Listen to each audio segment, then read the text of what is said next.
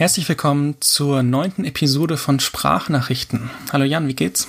Hallo Arne. Ja, ganz, ganz okay soweit. Bisschen wetterfühlig vielleicht. Wie geht's dir? Mm. Was machen deine Lieblingsinsekten, die Wespen? Mich nerven. Die fliegen immer ganz gerne hier ins Büro rein. Ich brauche dringend so ein äh, Fliegengitter. Das habe ich auch schon gekauft, aber noch nicht, bin noch nicht dazu gekommen, es anzubringen. Aber ich bin sehr dankbar auch wegen äh, des Wetters, dass es jetzt ein bisschen runtergegangen ist. Jedenfalls bei uns ist es schön abgekühlt. Ja. Werden wir jetzt eigentlich der Wetter-Podcast? Vielleicht, vielleicht. Aber immer nur alle zwei Wochen. Das heißt, es kann sich viel ändern. Sehr gut. Hast du ein Follow-up-Thema mitgebracht? Tatsächlich schon, ja.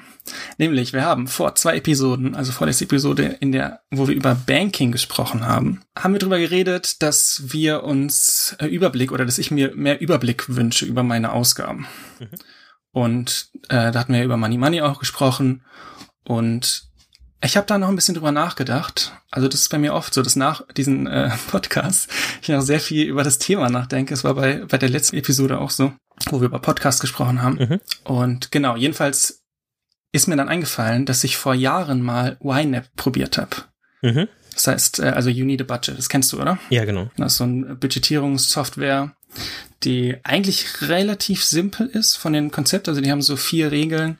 Ich glaube, die wichtigste ist die erste, give every dollar a job oder jedem Euro dann. Das heißt, man baut sich quasi so sein Budget, ähm, je nachdem mit den Sachen, die einem einfallen oder die vielleicht noch dazukommen und gibt dann quasi, verteilt dann quasi so sein, sein Geld auf diese verschiedenen Punkte und das Interessante ist, ich habe mir das angesehen und habe angefangen mit dem Budgetieren und irgendwie ich weiß nicht, es hat irgendwie nicht so geklickt. Es hat, ich habe es nicht so ganz verstanden, hatte ich das Gefühl. Und dann habe ich mir von Nick True, das ist so ein YouTuber, mhm. ähm, der macht so ganz viele YNAB-Videos. Der hat so ein YNAB for Beginners-Video, das ist auch verlinkt. Ähm, wenn ihr irgendwie mit YNAB starten wollt, ist das sehr, sehr empfehlenswert. Und das habe ich gesehen und dann habe ich alles verstanden. Ich weiß nicht, das hat echt wirklich den Unterschied gemacht und ich bin sehr, sehr begeistert. Ähm, ich habe das jetzt seit über einer Woche ungefähr im Einsatz mhm. und es also ich liebe es. Es ist richtig, richtig gut, weil ich irgendwie den perfekten Überblick habe. Klar, es ist auch Arbeit, weil du immer dann die Sachen in die Kategorie einordnen musst und so weiter. Aber der, dieser, dieser Überblick ist eben perfekt. Also das kann ich auf jeden Fall sehr empfehlen, wer da ähm, bereit ist, ein bisschen Arbeit reinzustecken. Also so viel ist es auch nicht am Tag, vielleicht eine Minute oder sowas, um das alles zu äh, budgetieren. So kommt immer darauf an, wie viel man äh, ausgibt und einnimmt. Ne? Aber ähm, genau, kann ich wirklich sehr empfehlen. Das ist äh, großartig. Mhm. Äh, was waren denn die, die Groschen, die bei dir gefallen sind nach dem, nach dem Video? Was waren so die, die Key-Punkte, wo dir nächste Metapher, es wird, es wird eine Metapher-Episode, wo dir ein Licht aufgegangen ist? ja. Also das erste war, dass ich zum Beispiel dieses Give Every Dollar a Job. Mhm. Klar ist es irgendwie, man liest sich das durch und vielleicht versteht man es auch, aber irgendwie habe ich dann schon Sachen zugewiesen, ähm, wie zum Beispiel, ich habe zum Beispiel eine Kategorie, neues Mikrofon, haben wir letzte Episode drüber gesprochen. Das ist eine Kategorie und bei dir? Das ist eine eigene ich bin Kategorie. sehr ja. stolz auf dich. Mhm. Aber wenn ich jetzt quasi sage, ich budgetiere jetzt einfach die, keine Ahnung, 300 Euro, die ich dafür haben will, mhm. schon rein, dann fehlt es vielleicht an einer Ecke, dann muss ich irgendwie ans Sparkonto oder solche Sachen. Mhm. Und dieses Give every dollar a job, also dass, dass, du quasi nur das Geld, was du quasi gerade auf deinem Girokonto hast, Kategorien zuweist. Mhm. Und das hat irgendwie so den, den Unterschied gemacht. Also das, dieses, es gibt ja mega viele optionale Sachen. Also gerade wenn man dann mal anfängt mit Kategorien, dann fallen einem auch viele Dinge ein, wo man auch mal irgendwie vielleicht drauf sparen könnte und solche Sachen. Mhm. Und da muss man dann eben gucken, dass man quasi wirklich nur quasi die wichtigen Sachen macht und dann den, den Rest übrig lässt. Das war so das eine. Das ist wahrscheinlich vielleicht, also es ist vielleicht noch relativ offensichtlich. Und das andere waren ähm, sogenannte Goals. Also es mhm. gibt da die Möglichkeit, bei Kategorien dann so Ziele zu setzen. Ähm, zum Beispiel, wenn ich jetzt Spotify als habe ich auch als eine Kategorie und es kostet 15 Euro für den Family Account und da habe ich dann ein Ziel, dass quasi jeden Monat, also ein Spending Goal heißt es, ist halt alles Englisch, mm, jeden Monat 15 Euro an dem Tag, wo es abgebucht wird, quasi da sein sollten. Mhm. Und dieses Ziele, diese Ziele, die waren auch nicht so klar, dass man die so benutzen sollte, damit es gut funktioniert. Ähm, ich weiß auch nicht, ob YNAB das so sieht, aber das macht eben auch einen großen Unterschied, weil man dann genau weiß, wie, wie das alles aussieht. Und es macht mir echt, echt viel Spaß. Also, hast du das auch mal probiert? Äh, ja, ich habe das auch mal eine Zeit lang. Also es ist ich habe das ganz, ganz früher, das war so vor fünf, sechs, sieben Jahren, da war es auch so, dass YNAB nicht in der Cloud verfügbar genau, ist. So, so. Genau, konnte man über Dropbox synchronisieren. YNAB 4 war das, ja. Und da hatte ich das dann mal verwendet und was ich auch dort gemerkt hatte, war, dass gerade diese Sparziele oder diese Kategorien, um sich zu visualisieren, also es ist wie so ein Töpfchen, wo man halt immer so ein bisschen was reintut mhm. und dann mhm. hat man halt irgendwann die, keine Ahnung, in deinem Beispiel diese 300 Euro für ja. ein, ein, Mikrofon, wenn man jeden Monat irgendwie 50 Euro da, da reinlegt mhm. oder so. Ähm, das war auf jeden Fall interessant. In meinem Alltag ist es dann aber immer wieder so geworden, dass es out of sync gekommen ist, aus verschiedensten Gründen. Mhm. Und dann hat sich das nie so wirklich gut angefühlt aus der Perspektive. Und irgendwann sind die dann auch dahingehend gewechselt, dass sie es nahezu, ich glaube, jetzt verpflichtend haben, dass man quasi den in ihrer Cloud benutzt und so weiter und so mhm. fort.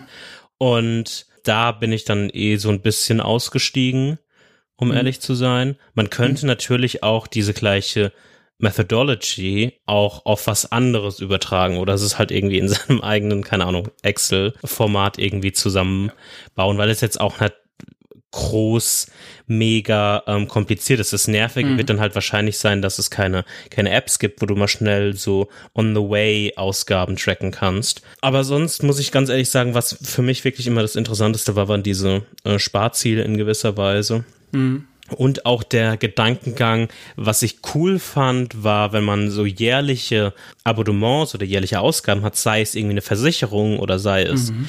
die auch You Need a Budget irgendwie License, die jährliche. ähm, die, wie teuer ist es? 84 Dollar im Jahr. Ja. Genau. Ja. Kostet. Dann teilt man die halt einfach durch 12 und packt halt jedes Mal den, den Betrag, der dann kurz rechnen, sieben Euro, äh, sieben Dollar im, im Monat wäre, dann quasi als monatlichen Budgetbeitrag halt in seine Unit Budget Row.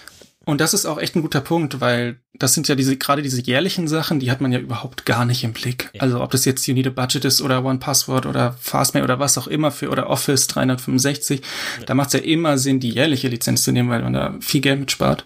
Und das sind dann immer 70 Euro, mit denen man quasi dann nicht rechnet und das ist halt angenehmer und man hat einfach viel mehr Überblick, weil man immer weiß, okay, das kommt quasi dann und ich habe quasi so und so viel Geld habe ich sowieso schon budgetiert für Office, dann kann ich jetzt den Rest in äh, das Mikrofon ja. zum Beispiel stecken. Also das ist jetzt nur ein Beispiel. Nee, nee, schon, schon ins Mikrofon. Ähm, und dieses, ähm, ja, dass es Software as a Service ist aus den USA, das ist tatsächlich ein guter Punkt. Das ist auch so ein bisschen mein mein Manko und der, das, was mich so ein bisschen, also ich bin sehr, sehr begeistert gerade, mhm. aber ich glaube, das könnte was sein, was mich langfristig davon wegzieht, weil das natürlich jetzt auch eine sehr, sag ich mal, private Daten sind, mhm. die man dann da preisgibt. Und klar, die machen, die sagen, die ist es alles äh, verschlüsselt, ähm, also einmal in Transit und auch in REST, also auf den Servern selbst wird es auch verschlüsselt. Trotzdem ist es immer, immer so eine Sache und am liebsten hätte ich es ja dann irgendwie bei mir self-hosted, aber das ist alles vielleicht was für die Zukunft.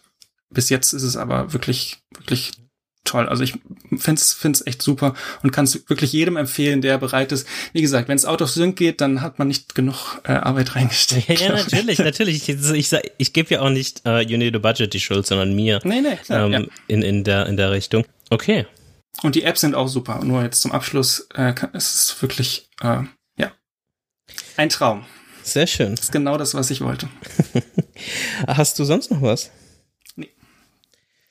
Ja, dann können wir eigentlich in unser Thema für die Episode einsteigen, denn ich wollte auch noch ein bisschen quasi warten, bis ich mein erstes Fazit zu, zur GLS Bank preisgeben möchte oder so ein bisschen äh, tiefer darauf einsteigen möchte. Das wird dann wahrscheinlich mhm. in der übernächsten Episode würde ich mal tippen, ähm, also so in so einem Monat quasi passieren. Aber ich habe jetzt schon so ein bisschen erste Erfahrungen und erste Stolpersteine bemerkt oder erfahren müssen und da werden wir dann mal in einem Monat vielleicht drüber sprechen.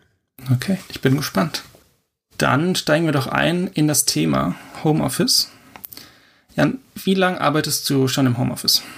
Zu Vollzeit jetzt ein bisschen über ein Jahr ist es bei mir jetzt her. Also vorher hatten wir, wie wir auch noch zusammengearbeitet haben, war das ja immer mhm. mal so hier und da. Und das ist vielleicht auch so ein, so zwei verschiedene Modi, die wir dann in einem Gespräch nochmal kurz ansprechen können, weil ich finde, daran liegt schon ein größerer ja. Unterschied, ob ja. es wirklich Full Remote ist oder nur so Teil, Teil, Teilzeit, ja. Remote, Teilzeit Remote. Ähm, aber äh, dementsprechend ist es so, dass in, in der Firma, wo ich aktuell arbeite, ist es so, dass wir Fullzeit, Fulltime Remote sind, ähm, Full Remote sind und quasi in Europa beziehungsweise der Welt einfach verteilt sind. Ähm, wie sieht es bei dir aus? Bei mir ist es äh, ganz ähnlich. Wir sind auch Full Remote und auch komplett verteilt, quasi über einen halben Globus. Und ich arbeite, glaube ich, seit zwei Jahren ungefähr jetzt im, im Homeoffice. Weil ich auch bei der Firma, wo wir noch zusammengearbeitet hatten, habe ich am Ende auch nur noch Homeoffice gemacht. Das zähle ich jetzt auch mal dazu. Genau. Und ich bin, bin sehr, sehr happy. Also es muss, glaube ich, viel passieren, dass ich wieder in ein Büro gehe. Ja, da du ja gerade schon angesprochen hast, dass du schon bei, bei der Firma, wo wir zusammengearbeitet haben, damals quasi auch schon eine Zeit lang remote gearbeitet hast, aber dort auch das Setting unterschiedlich war, weil es einfach eigentlich eine, eine On-Site-Firma war, mhm. die ein paar Leute hatte, die dann mal hier und da remote gearbeitet haben. Ja. Bist du vielleicht die ideale Person, um ein bisschen beschreiben zu können, wo da die Unterschiede liegen, auch aus der Sicht der Person, die äh, remote arbeitet? Mhm. Ja, also ich würde es jetzt nicht so auf die, auf die Firma mappen, aber allgemein ist es immer, glaube ich, Remote-Arbeit immer einfacher für die Menschen, die remote arbeiten, wenn die ganze Firma das macht. Mhm. Weil du sonst, wenn du in einem Büro arbeitest und quasi die einzige oder vielleicht die Hälfte remote ist, es immer eine andere Gruppendynamik ist, weil man die Menschen sieht und mit den Menschen auch andere eine andere Beziehung hat, wenn man mit denen vielleicht essen geht und solche Sachen macht. Und da ist man dann immer so ein bisschen, also da muss man, glaube ich, viel für machen, dass es, dass es gut funktioniert. Klar, ich denke, dass das auf jeden Fall möglich ist, aber es ist auf jeden Fall angenehmer, wenn man äh, von zu Hause arbeitet und das die ganze Firma macht. Und das ist auch so ein, einer der Sachen, die allgemein bei Homeoffice so ein bisschen ein Nachteil ist, glaube ich, dass man sehr viel Arbeit in Beziehung zu Arbeitskollegen Kolleginnen stecken muss. Mhm. Viel mehr Arbeit, als wenn man on-site ist, mhm. weil man sonst nämlich einfach nur über die Arbeit vielleicht im Slack oder mal in einem Call ähm, spricht oder schreibt und sich sonst quasi überhaupt nicht begegnet und nicht zusammen Mittag isst und andere Sachen auch nicht zusammen macht. Und es ist äh, noch wichtiger, glaube ich, in einer Full-Remote-Firma oder genauso wichtig eigentlich. Das heißt, man muss sehr viel mehr kommunizieren, damit es eben nicht zu Missverständnissen kommt, als wenn man sich jetzt face-to-face -face sieht und kurz was bespricht. Das ist so ein bisschen, also das ist so ein bisschen die Sachen, die man wissen sollte oder vielleicht auch erfahren muss. Ähm, das sind so ein bisschen die Nachteile. Das ist jetzt auch, ja, also meine Nachteile. Da überwiegen aber die Vorteile bei, bei weitem, finde ich. Und zwar, also es ist, glaube ich, sehr, sehr obvious, was da die Vorteile sind. Und zwar einmal hat man viel, viel mehr Zeit. Je nachdem, wo man vorher gearbeitet hat, ist der Unterschied größer oder kleiner. Aber ich bin immer eine Stunde ungefähr zur Arbeit äh, gefahren im Zug mhm. und zurück dann nochmal eine Stunde. Und wenn man dann im Homeoffice ist, hat man plötzlich zwei Stunden mehr vom Tag und das ist schon ein großer Unterschied. Also ja, hat man viel mehr Zeit mit Familie und für, für andere Dinge und das ist auf jeden Fall was äh, ein großer Vorteil. Und der andere große Vorteil, den ich jetzt sehen äh, würde, ist die Flexibilität, dass man sich so seine Zeit selber einteilen kann. Es kommt dann auch immer auf die Firma drauf an. Es gibt bestimmt auch Firmen, die sagen, ja gut, wir machen trotzdem 9 to 5, aber eben von zu Hause. Aber ich glaube, viele Firmen sagen auch, okay, es ist, gibt so einen Rahmen, so ein bisschen, ne, in mhm. dem Rahmen sollte man schon irgendwie verfügbar sein. Aber wenn man dann mal zwischendurch eine Stunde äh, Fahrrad fahren ist oder was anderes macht, dann ist das auch in Ordnung. Und diese, gerade diese Flexibilität macht für mich einen großen Unterschied in der Lebensqualität. Ja, auf jeden Fall. Hast du noch was hinzuzufügen? Was hast du noch irgendwelche Vorteile, Nachteile, die du siehst, so für dich?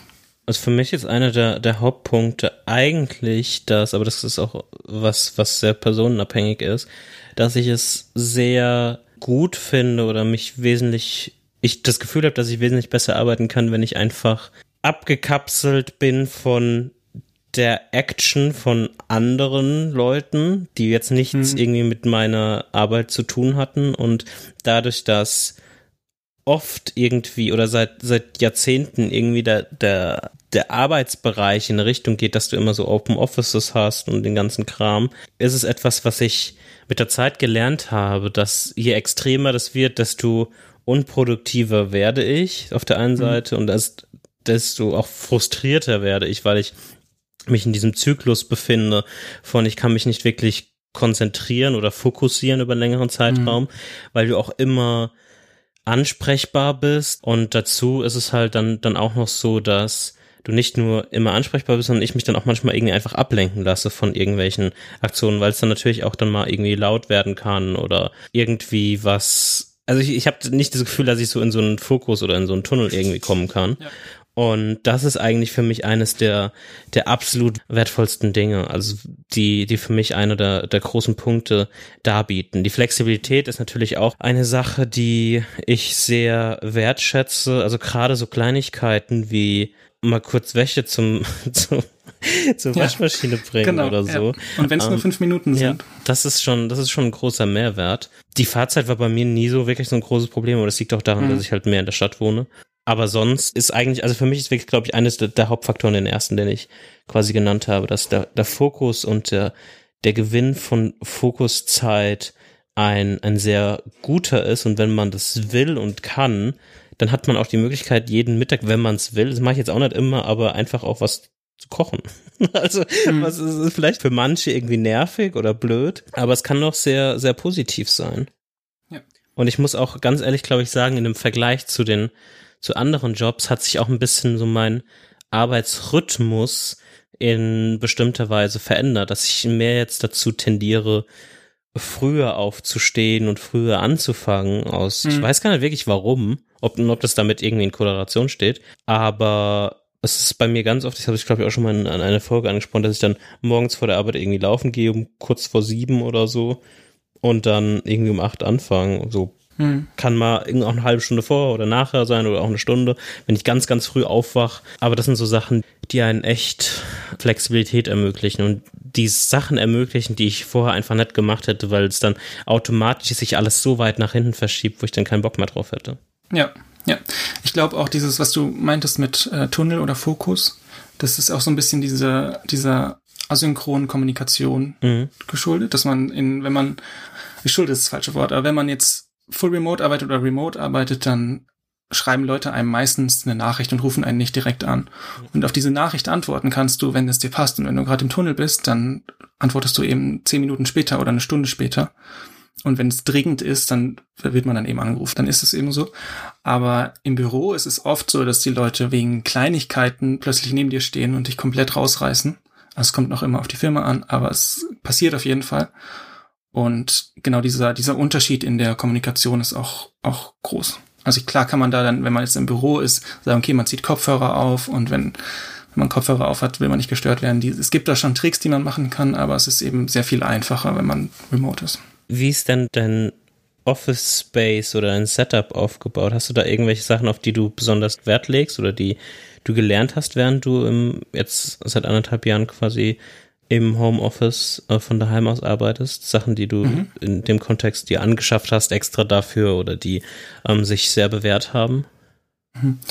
Also wichtig ist auf jeden Fall, finde ich, ein eigener Raum oder eine Ecke geht auch von einem anderen Raum, aber dass man so einen Platz hat, wo man arbeitet mhm. und wo man auch wirklich dann nur arbeitet.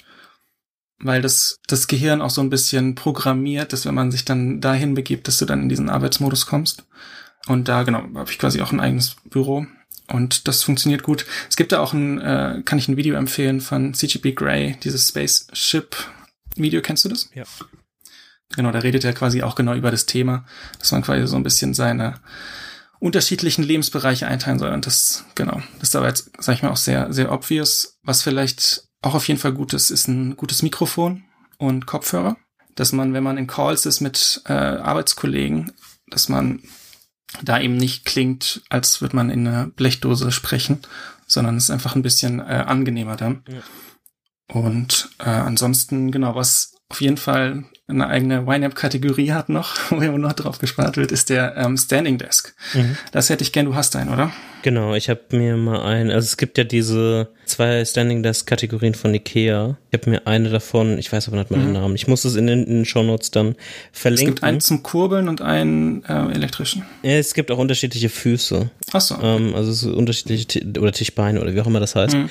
Und auf jeden Fall habe ich mir einen von, von Ikea gekauft, der nicht zum Kurbeln, sondern auch natür ähm, na, natürlich mit zum justierbaren Hebel irgendwie funktioniert und auch mit einer App, wenn man es will, aber das ist eine Kat halbe Katastrophe. Ich würde den wahrscheinlich auch nicht wieder kaufen, muss ich ganz ehrlich sagen, ähm, weil es auch ähnlich preisige Alternativen gibt, die durchaus potenter aussehen oder interessanter aussehen. Mhm. Aber an sich ist ein Standing Guest schon eine, eine gute Anschaffung auf jeden Fall gewesen. Und ich habe mich irgendwann dazu durchgerungen oder irgendwann das System für mich aufgebaut, dass ich einfach in jedem Meeting immer stehe. Und Mhm. somit kriegt man schon am Tag, natürlich hängt das davon ab, was sein Beruf umfasst und wie, wie die Firma organisiert ist oder wie wichtig Mhm. Meetings sind oder wie viele Meetings man hat. Aber ich habe schon so im Schnitt am Tag so ein bis anderthalb Stunden vielleicht äh, Meetings. Okay. Ähm, und dann kommt man schon mindestens mal so auf ein bis anderthalb, zwei Stunden Meetings. Kommt auf den Tag an, mal ist es wesentlich mehr, mal ist es nahezu null irgendwie. Darüber hinaus bei mir ist es so, dass äh, du hast schon was Wichtiges angesprochen, ist auf jeden Fall so dieses ganze Audio, das ganze Audio-Thema. Da ist es jetzt zum Beispiel aber nicht so, dass ich mein Podcasting-Setup dafür verwende, sondern ich nutze einfach ganz normale Bluetooth äh, Mhm. Diese Sony mit dem ganz weirden Namen WH1003 MX, wie Ist auch immer verlinkt. die heißen. Ja. Und dann habe ich, dann habe ich mal aus Spaß oder Interesse angefangen, was man sich halt für so für Hobbys aussucht, angefangen, mein Webcam-Setup ein bisschen aufzubohren.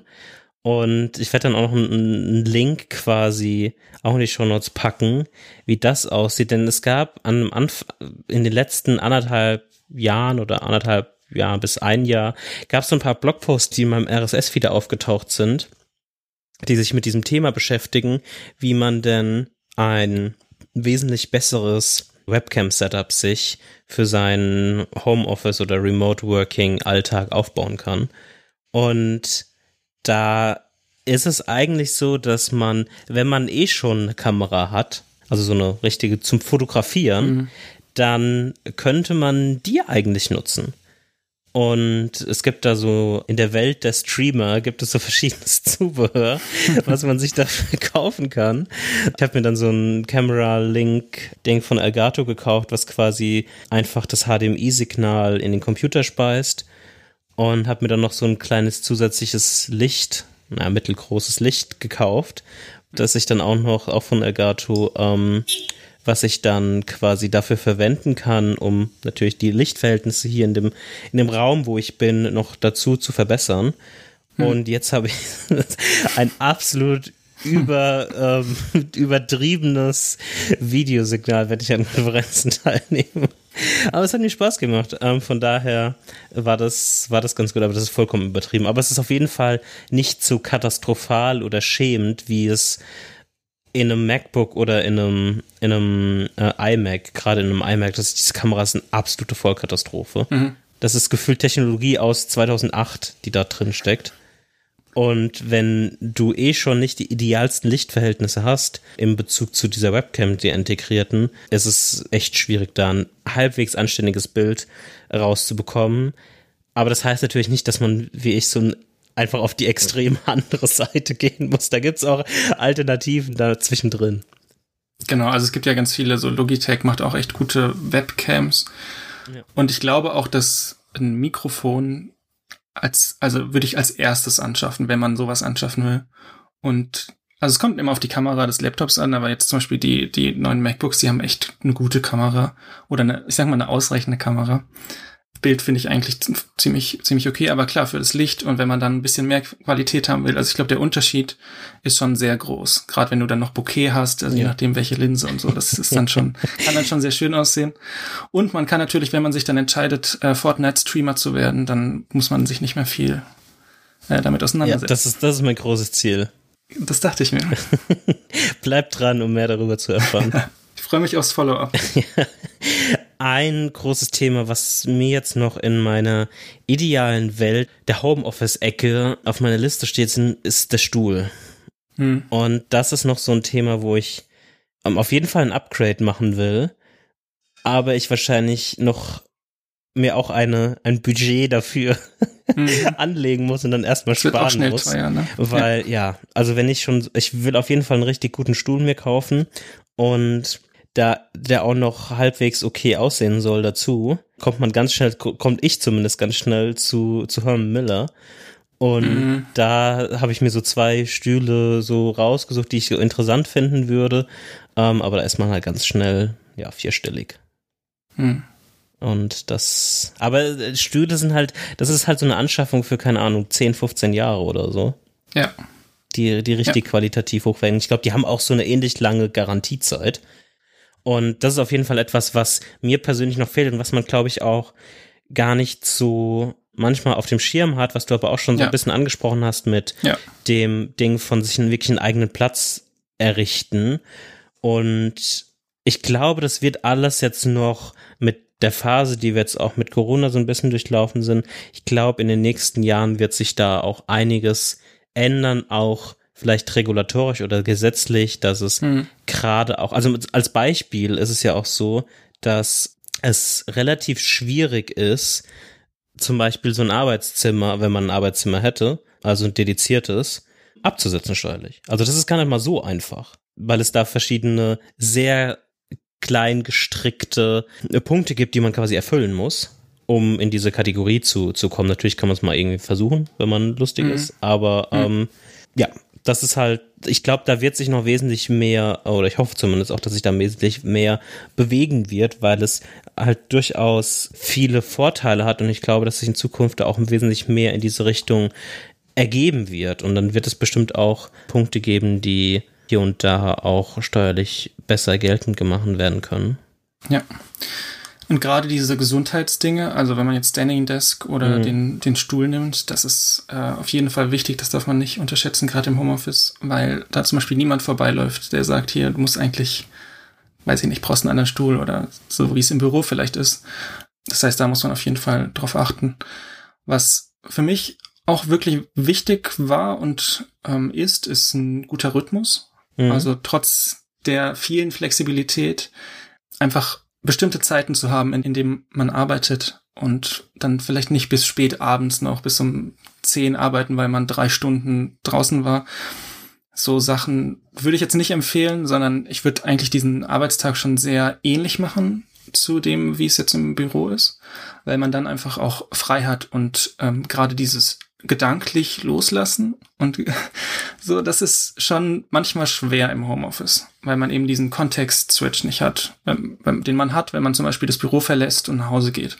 Dann ist man zu Hause und dann bis dahin hat man dann äh, andere Gedanken. Mhm. Und im Homeoffice ist das aber nicht so einfach. Also manchmal gehe ich dann auch mal raus ein bisschen, einfach eine halbe Stunde und weiß ich nicht, gehe spazieren oder Fahrrad fahren oder sonst irgendwas, einfach nur um so ein bisschen den Kopf frei zu kriegen. Das ist auch so ein bisschen was, was mir hilft. Aber ich glaube, dieser Rhythmus, also dann auch eine ordentliche Mittagspause, im besten Fall, ne, wie du, Jan, einfach auch was Schönes kochen und so. Mhm. Das ist schon gut, wenn ja. man das hat. Ja, auf deine Erfahrung jetzt basierend, wie sieht denn die Kommunikation oder die Meetingstruktur oder Kultur aus in den mhm. Erfahrungspunkten, die du jetzt gehabt hast? Mhm. Gibt es da irgendwelche Sachen, die du, ähm, die für dich neu waren oder die sich sehr bewährt haben? Also wir sind jetzt noch ein relativ kleines Startup, ich glaube, wir sind 15 Leute. Und die, äh, deswegen ist es noch nicht so ein bisschen enterprisey mit Jira und äh, Planning und Retro und den ganzen Kram. Ab, und ich hoffe, ab, das wird. Ab, ab wann fängt das an bei dir in, in Mitarbeiterzahl? es kommt drauf an. Ich hoffe, also ich glaube, in dieser Firma dauert es sehr lange, bis sowas überhaupt äh, mhm. in Frage kommt. Ich glaube, in deutschen Firmen geht es sehr schnell. Also da geht's dann ab. Also manchmal geht es auch schon ab zehn Leuten los also ich kann dir sagen, es gibt, es gibt Firmen, die sind mehr oder weniger vier, vielleicht sogar noch ein bisschen größer. Äh, und die machen das auch nicht. Mhm. Mehr dazu in ein paar Minuten. ja, genau. Das heißt, wir haben quasi nicht diese, diese Sprint, Agile Sachen. Wir haben ein ganz einfaches Weekly Meeting. Das ist ähm, einmal die Woche, wo dann quasi alle zusammenkommen und so ein bisschen erzählen, was war letzte Woche, was ist diese Woche. Und das war's schon. Das sind alle scheduled Meetings. Also wir haben noch eins so ein bisschen, wo so ein bisschen die Tasks für die Woche durchgehen. Das ist jetzt auch äh, dazugekommen. Aber das sind beide Meetings dauern zusammen nicht länger als zwei, drei Stunden. Ja, verstehe. Die Woche. Und das äh, genieße ich sehr, weil diese, diese Meetings auch immer sehr, also ich fand es immer sehr anstrengend und nicht wirklich produktiv. Aber es kann auch meine Meinung sein. Und, äh, die Leute sagen ja immer, wenn es, wenn man dieses Gefühl hat, dann macht man es falsch. Aber mhm. ja, das ist. Mhm. Ich glaube, es liegt schon an, an Agile, aber ja. Scrum. Ja, naja. naja, also ich, ich, ich weiß nicht, ähm, zu, also ich habe auch Tage, wo ich sehr viele Meetings habe. Also mhm. jetzt die Aufnahmewoche zum Beispiel hatte ich auch ein paar Tage, da hatte ich, keine Ahnung, drei, vier Stunden Meetings am Tag. Mhm aber die waren auch größtenteils, jetzt haben sich jetzt nicht so angefühlt, als wäre das jetzt irgendwie äh, sinnlos oder quatschig oder ja. irgend sowas in, in, in, mhm. der Richtung. Grundsätzlich, wie ich das gerade schon angedeutet habe, also wir machen jetzt auch nicht sowas nach irgendwie einem Lehrbuch oder so in dem Sinne. Mhm. Wollte aber auf jeden Fall ein paar Dinge mal erwähnen, wie wir irgendwie, das sind wirklich Kleinigkeiten und mhm. ein paar hast du auch schon angesprochen, also sowas wie sehr viele asynchrone Kommunikation, die natürlich zum einen auch auf Zeitzonen basiert, aber auch also wir haben auch Leute, die quasi einen ganz anderen Arbeitsrhythmus haben. Und dann, auch wenn sie quasi aus Zentraleuropa kommen, ist es gefühlt eine andere Zeitzone, so ein bisschen. Mhm. Also wir haben einen Kollegen, mit dem ich sehr eng zusammenarbeite, der fängt halt morgens um fünf an. Ui, okay. Und das ist halt, also wenn ich halt anfange, hat er halt schon quasi fast seinen halben Tag durch. Aber das funktioniert ja auch soweit. Ein großer Faktor dabei ist eigentlich so ein bisschen, und das ist so ein, ein Learning auf jeden Fall, was glaube ich nicht unbedingt nur auf so Remote-Arbeit ähm, wichtig ist, aber da besonders ist einfach, auch wenn sich's manchmal blöd anfühlt, einfach so viel wie es geht auch over ähm, zu kommunizieren. Also ja, einfach, auf jeden Fall. Äh, so viel wie möglich auch festzuhalten und zu schreiben und äh, im Idealfall das dann natürlich dann alles irgendwie asynchron zu machen und auch zu schauen, dass es quasi dass, dass die Informationen, wie, wie die guten Manager sagen, flown und ähm, es, okay. es quasi keine, keine Missverständnisse gibt, die natürlich immer mhm. auftreten, was auch ein guter mhm. Punkt ist, aber dafür sind ja dann so Sachen wie irgendwie Retros relativ wichtig, die wir auch relativ oft machen in bestimmten Zyklen. Und eine Sache, die ich sehr gut finde, die ich auch jetzt erst in dem Kontext gelernt habe, die haben wir, keine Ahnung, vielleicht von einem halben, dreiviertel Jahr angefangen, dass wir in äh, den meisten Meetings quasi so Check-ins und Check-outs machen. Das heißt, mhm. wenn ein Meeting quasi eine Stunde geht, gibt es in den ersten fünf Minuten, in den letzten fünf Minuten jeweils ein Check-in mit jedem Meeting-Teilnehmer und ein Check-out. Geht dann quasi so einmal die Runde und jeder sagt gerade so irgendwie, keine Ahnung, ich fühle mich gerade ein bisschen gestresst. Ich brauche noch ein paar Minuten, bis ich quasi so mental irgendwie eine Miet. Also jeder hm. sagt halt so ein bisschen, wie er sich fühlt und wie er, wo er gerade mit seinem Kopf steht, dass jeder auch so ein bisschen die Erwartungshaltung nachjustieren kann und sagen, okay, keine Ahnung, Arnes kommt gerade aus einem anderen Meeting gerannt, ist hm. jetzt bei uns im Meeting drin, aber der braucht vielleicht noch irgendwie fünf Minuten und den lassen wir jetzt erst bei fünf Minuten in Ruhe und jeder kann so ein bisschen für sich quasi das, das einschätzen. Ja, ich glaube, zu dieser, zu der Dokumentationssache, das ist, habe ich am Anfang gesagt, das ist wirklich wichtig, dass man irgendwie ein Wiki hat oder irgendwas, wo man wirklich Dinge festhält, die dann nicht im Slack verloren gehen oder sonst irgendwo verloren gehen. Das ist auch sehr viel wichtiger, finde ich, in einer Remote-Firma, weil man nicht einfach die Person dann fragen kann, weil die vielleicht noch schläft oder weiß ich nicht, solche Dinge. Und genau, was war das andere, was du noch gesagt hast? Ach genau, das Check-in, Check-out. Ja. Das, ja, so, das machen wir auch, aber es, wir nennen es nicht so und es ist auch quasi implizit. Aber es ist auch was, was in Remote-Firmen, was ich für sehr wichtig halte, dass man so ein bisschen auf einer sozialen Ebene auch connected. Ja. Dass man so ein bisschen über Sachen redet, die keine Arbeit sind hm. und die, was so los ist in dem jeweiligen Land zum Beispiel. Hm. Das ist immer, ja, sehr wichtig, weil man dann auch nicht so, also, es ist schwer, wenn man die Leute nicht in echt sieht, finde ich. Ja.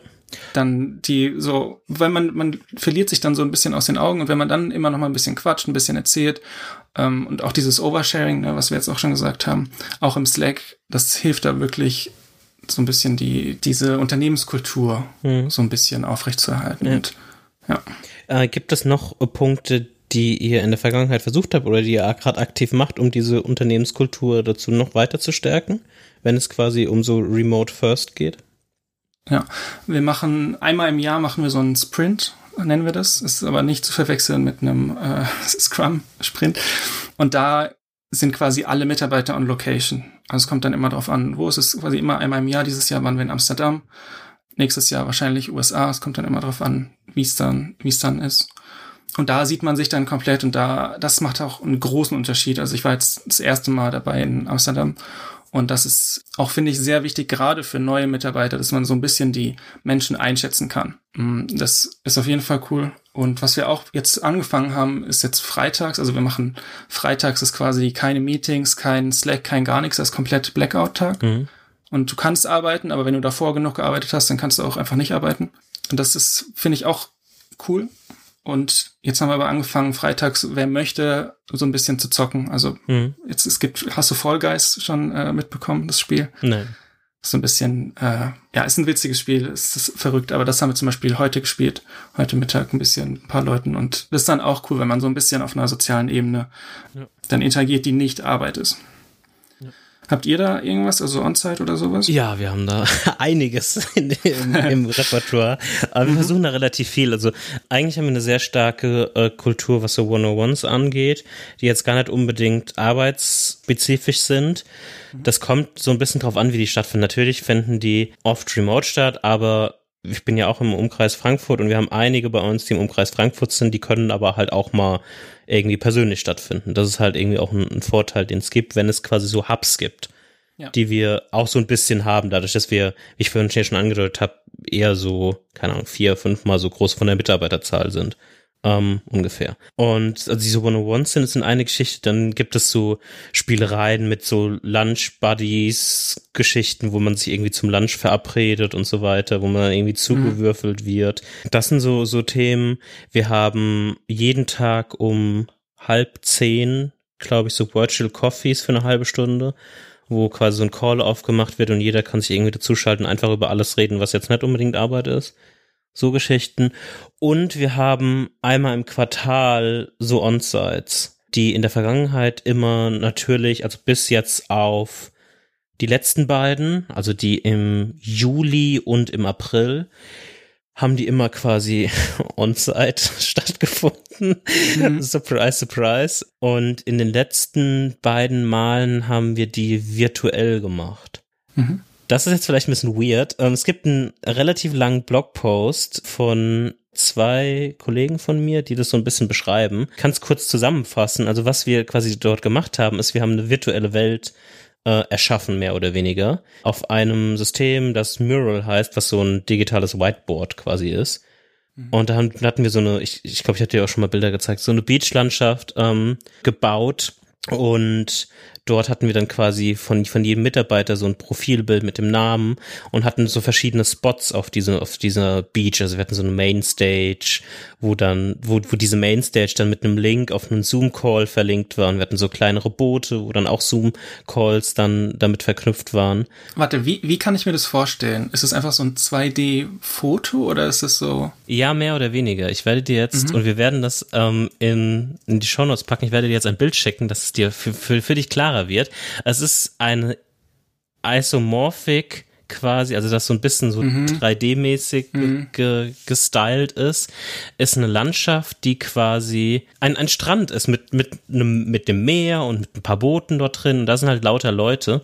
Und du siehst dann halt immer, wo die verschiedenen Leute quasi gerade sind und man kann sich dann irgendwie dazuschalten und so weiter und so fort. Und es gibt halt immer so eine transparente Agenda, die immer zur Verfügung steht. Und dann gibt's halt diese verschiedenen Stages. Sowas haben wir halt irgendwie gemacht oder versucht halt dieses Gefühl irgendwie halt digital ebenfalls abzudecken. Das musst du mir jetzt nochmal erklären. Also, wenn ich jetzt in so ein Boot reingehe Ja. Und du auch in das Bo- Boot reingehst, dann können wir uns unterhalten. Naja, du musst noch auf den Link klicken, der mit dem Boot verknüpft ist. Ach so, okay. Ähm, das ist quasi, also alle, alle Boote waren quasi, also sie hatten so einen Link, das sind diese weißen Balken da unten drunter an den Booten. Das wird jetzt sehr detailliert. Das Podcast ist das beste Format, um was Visuelles zu beschreiben. Es ist hoffentlich im Cover-Image, dann Ja. könnt ihr es euch auch angucken. Ja. Und dort kannst du draufklicken und dann würdest du quasi in einen Zoom-Call weitergeleitet werden. Mhm. Und so mhm. würde das dann geschaffen werden. Aber wir hatten halt so, so Arenale rechts sieht man, rechts zentral sieht man auf dem Bild, es wird immer besser, diese visuelle Beschreiben.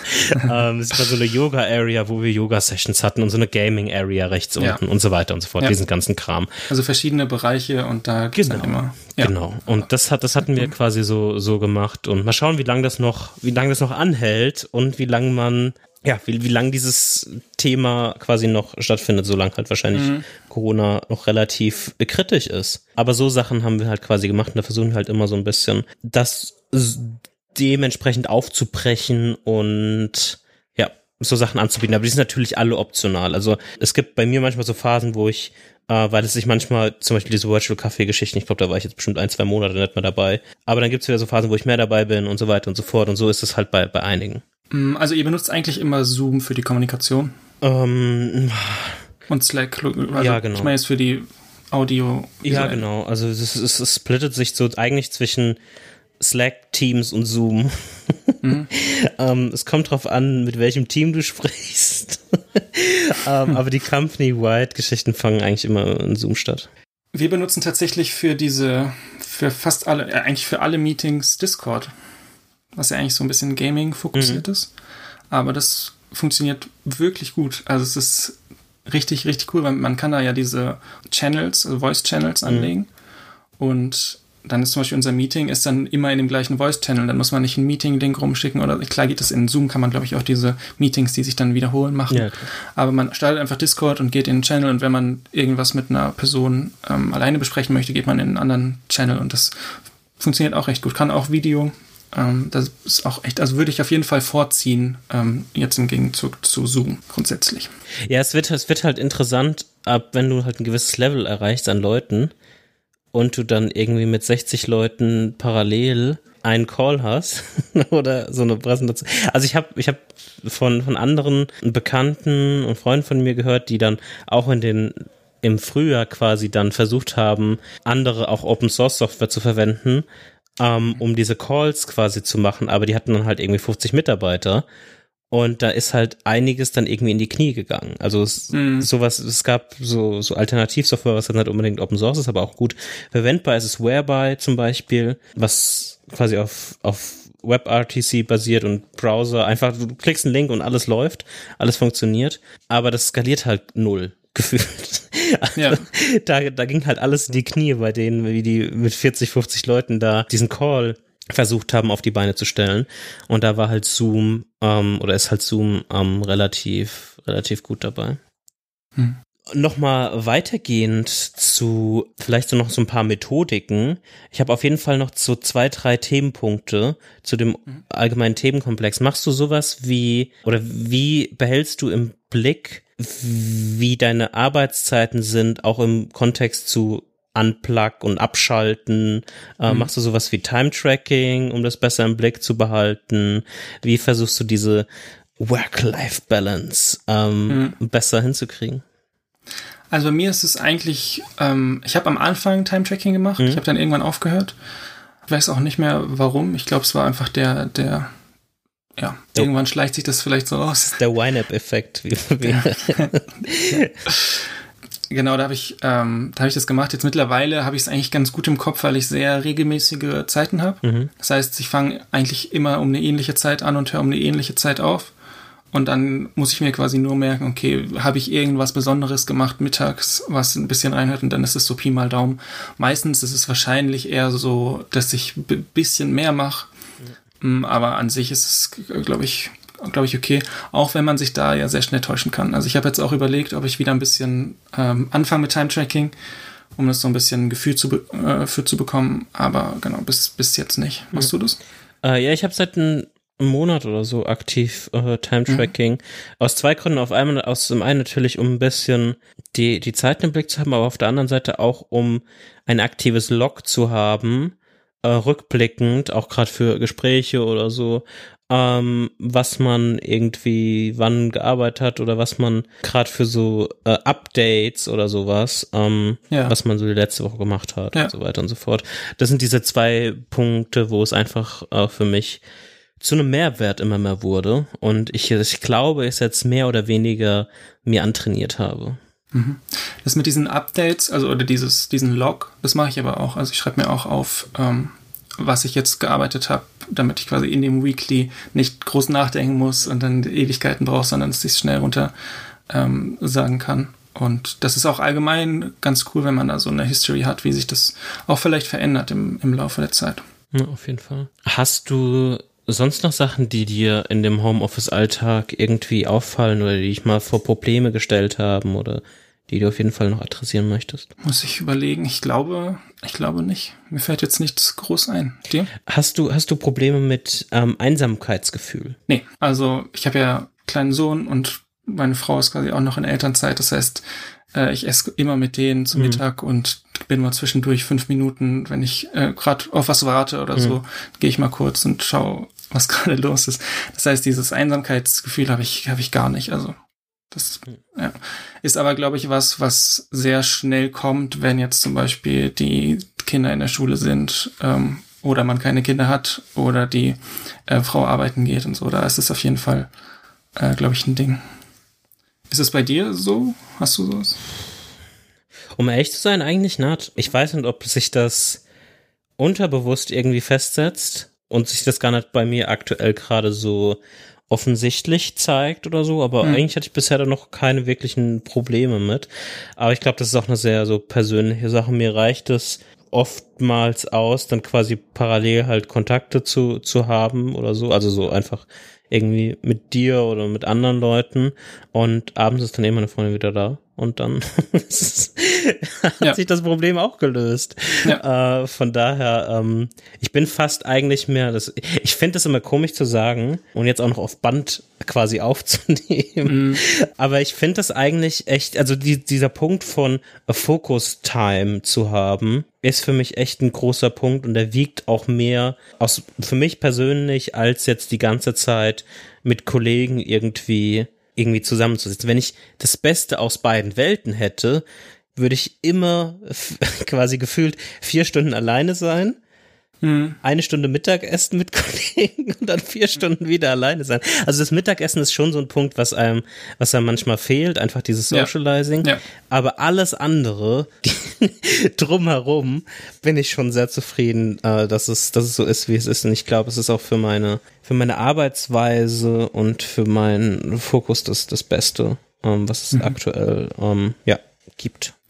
Ja, geht mir auch sehr ähnlich. Also ich schreibe dann auch, also mit dir oder mit äh, anderen Menschen und so, wenn ich quasi jetzt nicht gerade in einem Tunnel bin und das, ja, das hilft auf jeden Fall, glaube ich. Und klar ist es eine Typsache, ne? hast du ja auch gesagt. Ich glaube, es gibt Leute, der, denen fällt das sehr viel schwerer und die sind sehr viel mehr auf diesen menschlichen Kontakt, sage ich mal, also diesen Face-to-Face-Kontakt aus und da ist es dann vielleicht auch nicht so nicht so einfach. Und es gibt natürlich auch Leute, ähm, die einfach vom Typ es sehr schwer finden, sich zu äh, konzentrieren im Homeoffice oder mhm. produktiv zu sein.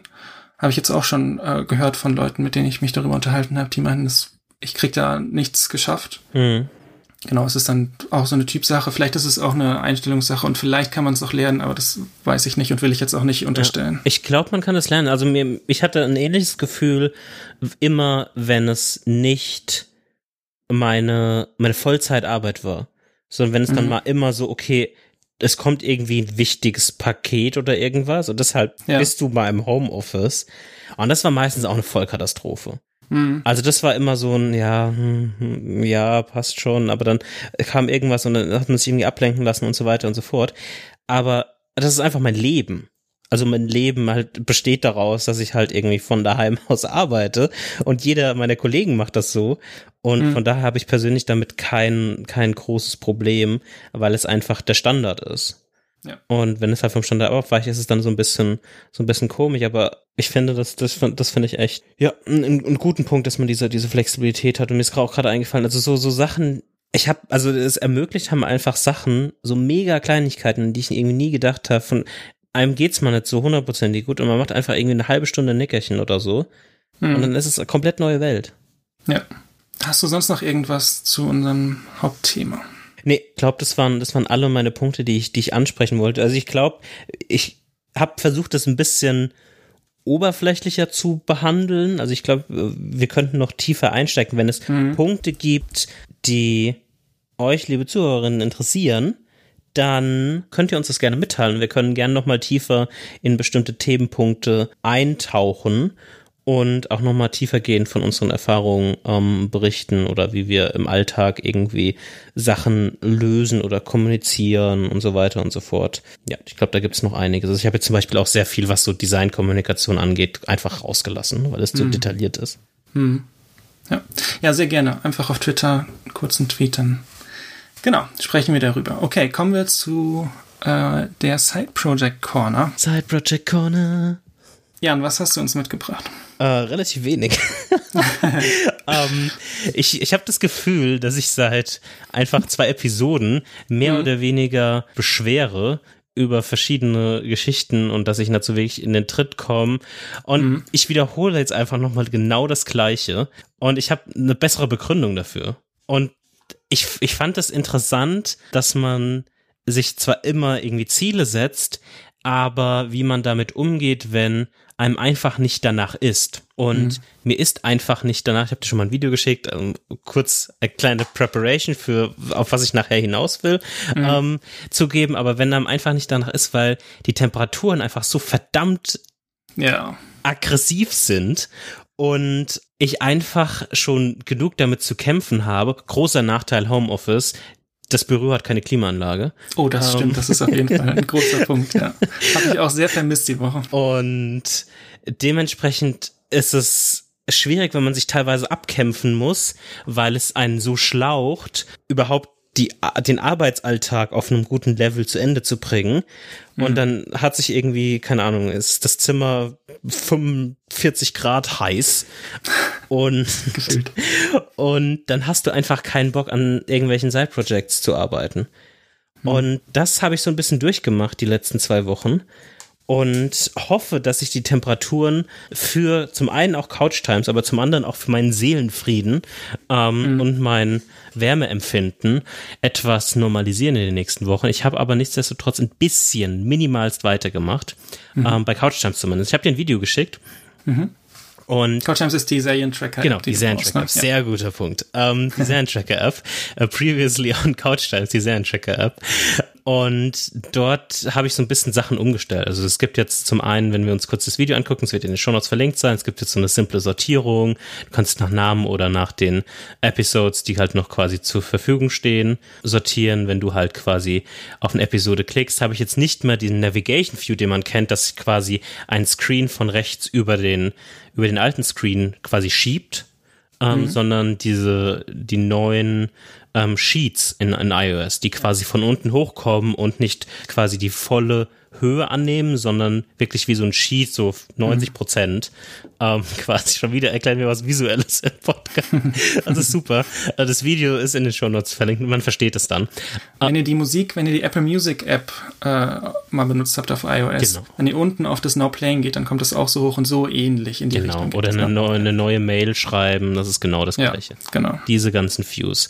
Und genau, da habe ich quasi das so ein bisschen umgestellt und bei der, bei den Staffeln ist es genauso. Und ich musste so ein bisschen auch das Startmodell und mein Handling umstellen und kämpfe noch so ein mhm. bisschen mit Core Data, mit den Updates. Mhm. Weil ich ein bisschen Problem hatte, wie ich quasi mit Core Data die Daten übergebe in die neuen Views oder Screens und dann hat sich, haben sich Sachen nicht geupdatet. Und ich hänge gerade auch noch an einem kleinen Bug, ähm, wo ich nicht weiß, wie ich das genau fixen kann. Ähm, aber da ist zumindest ein bisschen Progress dabei. Und äh, für die nächste Episode ist es so, dass ich diesem Modell dieser Sheets folgen werde, äh, weiter folgen werde und es so machen werde, dass ich quasi die Suche nochmal umbaue und die Suche quasi so sein wird, dass du zum einen ähm, mehrere quasi Vorkategorien hast, wo du schnell quasi was suchen kannst. Und mhm. quasi jetzt in dem, in dem Screenshot, der in den Show Notes verlinkt sein wird, sieht man halt quasi äh, Popular Shows, ähm, Most Recommended Shows und Most Watched Shows und man kann quasi so durch eine Zehnerliste oder so horizontal scrollen und wenn man die quasi anklickt, kommt wieder so ein Sheet mit so einer Preview und man kann sie dann quasi zu der eigenen Watchlist hinzufügen. diese, diese Screenshots und dieses Video wird es alles in den Shownotes geben. Und das ist quasi der letzte Teil mit dem Redesign der Suche, ist quasi der, meine Hausaufgabe fürs nächste Mal. Plus den Blogpost, den ich nicht fertiggestellt habe, äh, von, mhm. von dieser Episode. Wo es einfach auf die Hitze und kein, keine Lust, kein Fokus ja. äh, zurückzuführen ist. Ist verständlich, es ist wahr, sehr wahr. Ja. Ich finde auch diese Sheets, muss ich sagen, echt äh, eine coole Sache. Also ich mag das Fantastica, macht das, glaube ich, auch ähm, mhm. so. Und das finde ich, fand ich immer cool, dass man dann, man kann ja dann beliebig viele Sheets, also bestimmt nicht beliebig, aber eine große Anzahl Sheets öffnen, je nachdem, wie die App funktioniert. Ja. Und dass man dann immer nach unten wischt, dann kommt man zum nächsten. Das ist eigentlich, ähm, hat mir immer visuell ganz gut gefallen. Ja. Ja, finde ich auch. Also ich finde es ganz nett. Äh, ich muss mal ein bisschen schauen. Es hat auf jeden Fall ein Problem, ein Designproblem gelöst, was ich vor oder ein Swift UI Problem gelöst, was ich vorher hatte, äh, wo ich nicht komplett in die in die Navigation Bar eingreifen wollte und ich mhm. konnte es halt nie schaffen, dass dass dass das Coverbild, was im Hintergrund ja geblurrt ist, quasi mhm. bis zur zur oberen Kante des Views geht. Und mhm. jetzt ist es möglich. und ja, aber man darf keinem sagen, dass es einer der Hauptgründe war, das so umzustellen. Okay. Wie sieht's bei dir aus? Was hat, wie, wie stark hat die, hat die Hitze dich beeinflusst? Ähm, nicht so stark. Aber ich wohne auch nicht unterm Dach. Das heißt, ich glaube, ich hatte es auch ein bisschen einfacher. Ich schreibe ja eigentlich eine App, wo ich noch nicht erzählt habe, was sie macht. Was es immer sehr einfach macht, im Podcast drüber zu reden, nicht. An dieser App war meine Aufgabe für äh, diese Episode, dass ich diesen Parser, weil diese App, ähm, oh, das muss ich ja noch erklären, also die App hat quasi eine Funktionalität, dass man eine Ordnerstruktur navigiert und dann eine Datei öffnet und diese Datei ist, wird quasi dann visuell ansprechend äh, angezeigt und dafür muss sie eben geparst werden. Mhm. Und da schreibe ich einen Parser in Rust und meine Aufgabe war, diesen Parser in die App zu integrieren. Und das habe ich nicht gemacht. Weil ich habe was anderes gemacht. Das heißt aber nicht, dass jetzt meine App irgendwie, dass ich da nicht mehr weiterarbeite, sondern es ist nur ein kleiner Ausflug, der auch schon wieder zu Ende ist. Es kommt aber noch ein neuer Ausflug, da kommen wir dann nachher. Ich, ich finde super, wie wir uns Hausaufgaben aufgeben und immer was anderes machen. immer wir beide, ja. immer genau das. Ach komm, lass mal was anderes machen. Okay, also ich erzähle jetzt. Also ich habe ein Projekt gemacht und zwar, es geht um Folgendes. Bei YNAB hat man das äh, Konzept von den Kategorien, haben wir ja ganz am Anfang im Follow-up drüber gesprochen. Ja.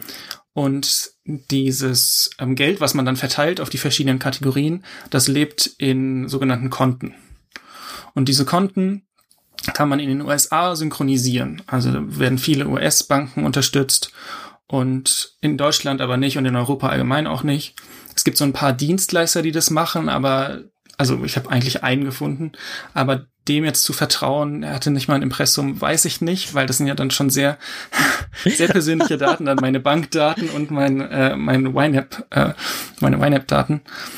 Und YNAB ohne diesen automatischen Import von Transaktionen fand ich immer sehr, also was heißt immer, ne? ich habe es zwei Tage ohne gehabt, äh, Spoiler, immer sehr anstrengend, weil man dann immer schauen muss, okay, ich, ich gucke in mein Banking, ich schaue, oh, ist das eine neue Transaktion, ich muss das übertragen, mhm. muss das alles eingeben, ist viel Arbeit. Das heißt, was ich gemacht habe, ich habe mir eine kleine Applikation geschrieben, ich schicke den Link, mit der ich automatisch alle Transaktionen von meinem ING-Konto in YNAB importiere. Und es funktioniert eins zu eins so wie die, wie das Import-Feature von den, was YNAB selber anbietet für die anderen Banken. Also es wird dann quasi, ähm, wenn eine neue Transaktion kommt, kriege ich eine Push-Benachrichtigung und dann ist da so eine kleine Eins an dem, an der YNAB-App. Und dann kann ich diese Transaktion einer Kategorie zuordnen. Und genau, das habe ich so ein bisschen noch, also ich habe es eigentlich am Wochenende geschrieben, und dann so ein bisschen über die Woche noch ein bisschen verbessert. Ich habe es in Python geschrieben tatsächlich, mhm. weil ich da mit FinTS, also über FinTS mit äh, der ING sprechen muss und diese FinTS-Libraries, die es so gibt, sind schon sehr spärlich und dieses Python FinTS ist auf jeden Fall so am aktivsten entwickelt und auch ähm, von den Stars her äh, am beliebtesten, was schon mal zwei gute Punkte sind, weil dann ähm, kann man damit rechnen, dass es noch weiterentwickelt wird. Und das benutze ich und tue mir dann alle neuen Transaktionen und schiebe die dann nach YNAB. Und ich brauche nicht mal eine TAN, Das ist richtig cool. Ich weiß nicht, wie das in anderen Banken ist. Ich habe es jetzt sehr auf die ING fokussiert, weil ähm, dieses FinTS auch, obwohl es ein Protokoll ist, auch teilweise unterschiedlich implementiert wird, weil man eben unterschiedliche TAN-Methoden hat. Also ich habe dir ja FinTS, habe ich dir über FinTS habe ich dir ja letztes Wochenende auch einen kleinen Rant abgegeben. Also die API ist allgemein, es ist XML, das sagt eigentlich schon genug. Aber das sei mal dahingestellt. Ich musste ja zum Glück nicht direkt mit der API sprechen, sondern konnte diese Bibliothek benutzen. Und genau, aber es ist dann eben dieses ganze TAN-Handling und alles. Ähm, dieser ganze Service macht eben nicht so viel Sinn, wenn ich jedes Mal, wenn ich mir die Transaktion hole, eine TAN eingeben muss, weil es der, der die Idee ist, dass es eben im Hintergrund läuft. Mhm. Das heißt, ich habe so einen kleinen äh, Home-Server und da laufen auch andere Sachen drauf und da läuft quasi jetzt auch dieses äh, ING YNAB und zieht sich alle fünf Minuten neue Transaktionen, schiebt die äh, in mein YNAB und dann wartet es wieder fünf Minuten, bis es wieder guckt. Und ist eigentlich sehr simpel. Also die, das Initiale jetzt, also das Output vom Wochenende waren, glaube ich, so knapp 100 Zeilen. Jetzt ist es ein bisschen mehr, weil ich es noch aufgesplittet habe und noch verschönert habe. Man kann es ja immer noch äh, besser machen. Und äh, genau, jetzt habe ich es heute open sourced und bin, also ich bin sehr zufrieden. Es funktioniert traumhaft. Ich habe auch zum Beispiel, das kann man in Docker aufsetzen, man kann es lokal auf einer Konsole aufsetzen. Also es ist ja, Python ist ja fast überall, kann man auf eine Raspberry aufsetzen. Und wenn, genau, eine Sache habe ich gemacht für die, für die Security. Ich brauche natürlich, also nicht ich, sondern das Programm braucht natürlich die, den Access-Token von YNAB und eure Bankzugangsdaten. Mhm. Und die irgendwie selbst auf einem Home-Server irgendwo in eine Datei zu legen, finde ich, also finde ich nicht so super optimal. Kann man natürlich machen. Also es ist jetzt nichts, nichts Dramatisches, aber grundsätzlich ist es ähm, so, dass ihr das nicht müsst, sondern ihr könnt quasi die einfach weglassen. Dann werdet ihr beim Start gefragt und danach quasi nicht mehr. Und dann ist es nur in Memory. Und dieses Projekt hat quasi dafür gesorgt, dass ich jetzt die ganze Woche immer mehr Bock hatte auf YNAB, weil ich dann weil es einfach so einfach ist. Also weil du so viel Zeit da rein investiert hast, dass es einfach keinen Zurück mehr gibt. genau. Nein, ich muss, was du gesagt hast, dass es out of sync ist und sowas, das passiert halt nicht mehr, weil es ist, es stimmt immer auf den Cent genau. Ich muss nicht irgendwie gucken, oh, äh, irgendwas habe ich vergessen oder so, sondern es stimmt einfach. Das Einzige, wo ich wirklich mit arbeiten muss, ist Bargeld. Weil da, das habe ich eben auch in YNAB und das muss ich logischerweise selber tracken. Und das benutze ich aber so wenig, dass das verschwindend äh, geringe Aufwand mhm. ist. Und so ist es einfach wirklich vielleicht einmal am Tag die App starten, drei Kategorien zuweisen und fertig. Und das ist ein Traum. Also es ist, das macht YNAB wirklich gut für mich jetzt. Also grundsätzlich, ja, es ist auch so, also dieses Konzept von YNAB ist super, aber es ist eben dann ohne dieses, diesen automatischen Import sehr, sehr viel Arbeit. Ja, verstehe. Genau. Cool. Und das, ja, da habe ich quasi jetzt das Wochenende und die, die Woche auch immer mal so zwischendurch mittags äh, noch ein bisschen Arbeit reingesteckt. War auch ganz interessant, weil es mein erstes Projekt in Python ist. Ich habe noch nie irgendwas in Python gemacht. Und da muss man sich dann auch erstmal reinfinden. Aber das äh, ist ganz, ist quasi, man sagt, also was heißt man, ich sage immer, es ist quasi Englisch. Ich glaube, es ist auch ein allgemeines Saying, aber genau, es war jetzt nicht, nicht so kompliziert. ähm, ja, hast sogar ein, ein cooles Cover. Ja, meine Frau gemacht. Genau. Ähm, jetzt kommen wir zu meiner Aufgabe für die nächste Episode. Und sie hat auch nichts mit der App zu tun. Und sie hat auch was mit YNAB zu tun. Okay. Baust du jetzt für die GLS? Wenn du ganz lieb fragst, vielleicht. Nee. Nein. Ähm, nein, meine Hausaufgabe ist, ich möchte eigentlich, man kann ja bei YNAB, wenn man jetzt ein Budget hat, dann hat man, wie viel hat man in, quasi, wie viel hat man budgetiert, wie viel ist das Ziel und wie viel hat man schon ausgegeben. Das sind so drei Zahlen. Am wichtigsten ist eigentlich, wie viel ist im Budget und wie viel hat man schon ausgegeben. Und genau diese Information hätte ich gerne in einem Widget. Und zwar in einem iOS 14 Widget. Und das ist das, was ich jetzt quasi einschiebe. Und ich möchte nochmal betonen, dass die äh, geheime App danach weiterentwickelt wird. Es wird nur quasi kurz eingeschoben. Äh, ich werde es auch jetzt nicht super polished machen, sondern sehr simpel. Also man verbindet es mit YNAB und wählt die, keine Ahnung, ich weiß nicht, wie viele hinpassen, drei, vier Kategorien aus. Und das war's. Und dann hat man es eben auf dem Homescreen mit iOS 14.